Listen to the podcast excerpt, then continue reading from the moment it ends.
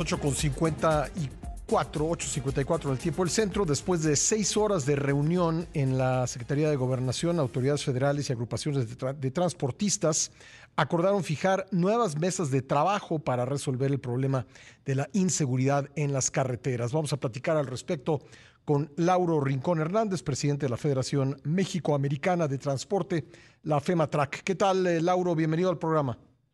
Muy buenos días, mi estimado. órdenes. Bueno, eh, pues qué mm, eh, sensibilidad sintieron ustedes por parte, o han sentido ustedes por parte de las autoridades a la exigencia de eh, proporcionarles seguridad a los operadores de transporte público, transporte de carga, perdón.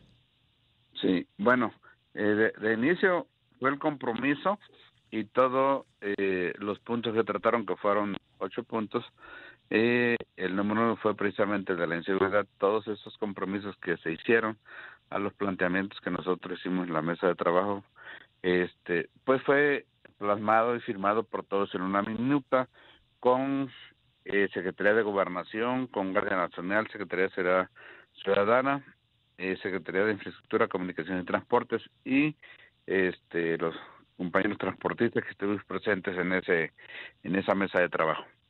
¿Va a haber entonces eh, una mesa de trabajo para cada uno de esos ocho puntos en particular?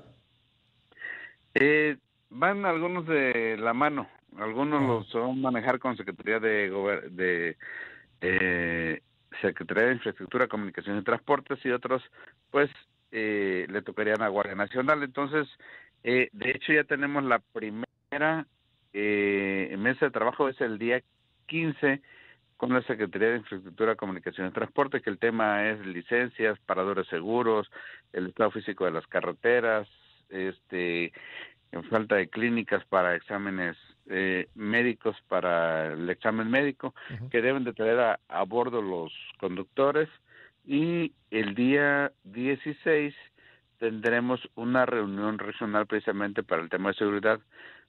Será regional con seis estados de la zona centro del país, que es Ciudad de México, Estado de México, Puebla, eh, Tlaxcala, Hidalgo, Querétaro, los que estaremos participando en esta, en, esta reunión, en esta mesa de trabajo regional con autoridades y transportistas.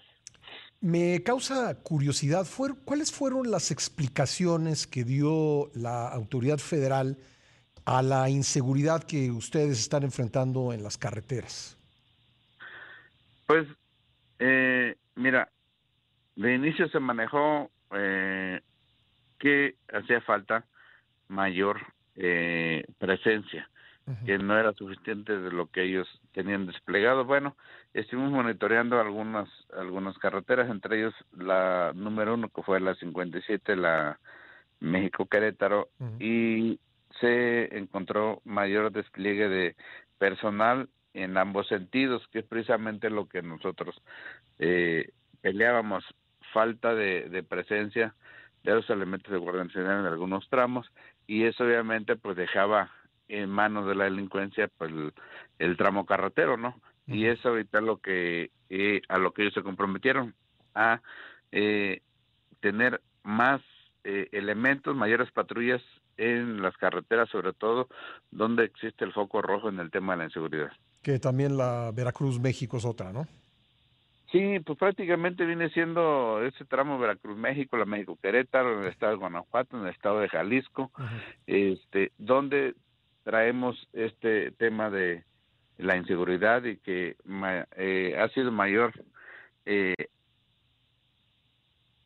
ha sido más alto, por decir, el índice de, de, de este tema de la inseguridad, de robos, de asaltos y donde han, eh, hemos tenido compañeros este pues asesinados y compañeros heridos, entonces es donde ellos están haciendo el compromiso de este, aumentar la vigilancia. Ya, entonces lo que duran estas eh, conversaciones eh, están, me imagino, por lo pronto, pues suspendidas las movilizaciones, como bloqueos, como marchas lentas.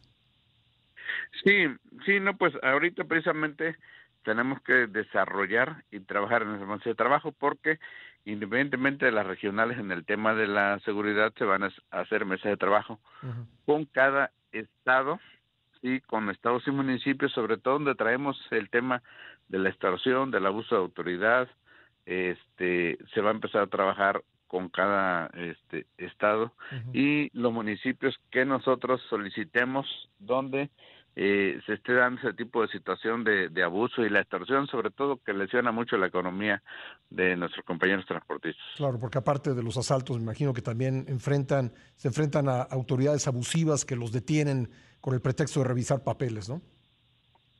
Sí, fíjate que ahora el hecho de que a algún camión se le caiga alguna lodera, le detienen.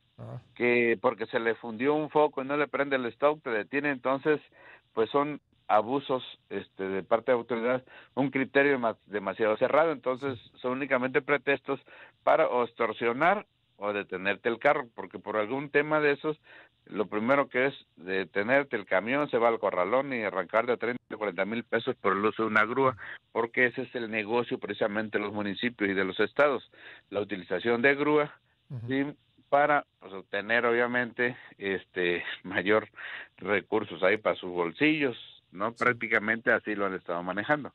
Bueno, me, queda un minuto nada más eh, preguntarle por último por los paradores seguros. ¿Cuántos existen? Eh, ¿Cuántos tienen ustedes eh, conocimiento que existen en la República?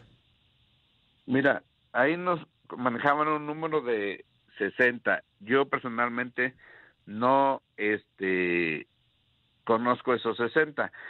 Eh, no sé si estén manejando ahí el... Pues hay algunas gasolineras que sí están este, dejando una estación bastante grande para eh, esos paradores, donde pues hay baños, hay regaderas, hay este restaurancito, hay eh, talacheras para que el conductor pueda descansar. Entonces, eh, no hemos hecho un recorrido exacto.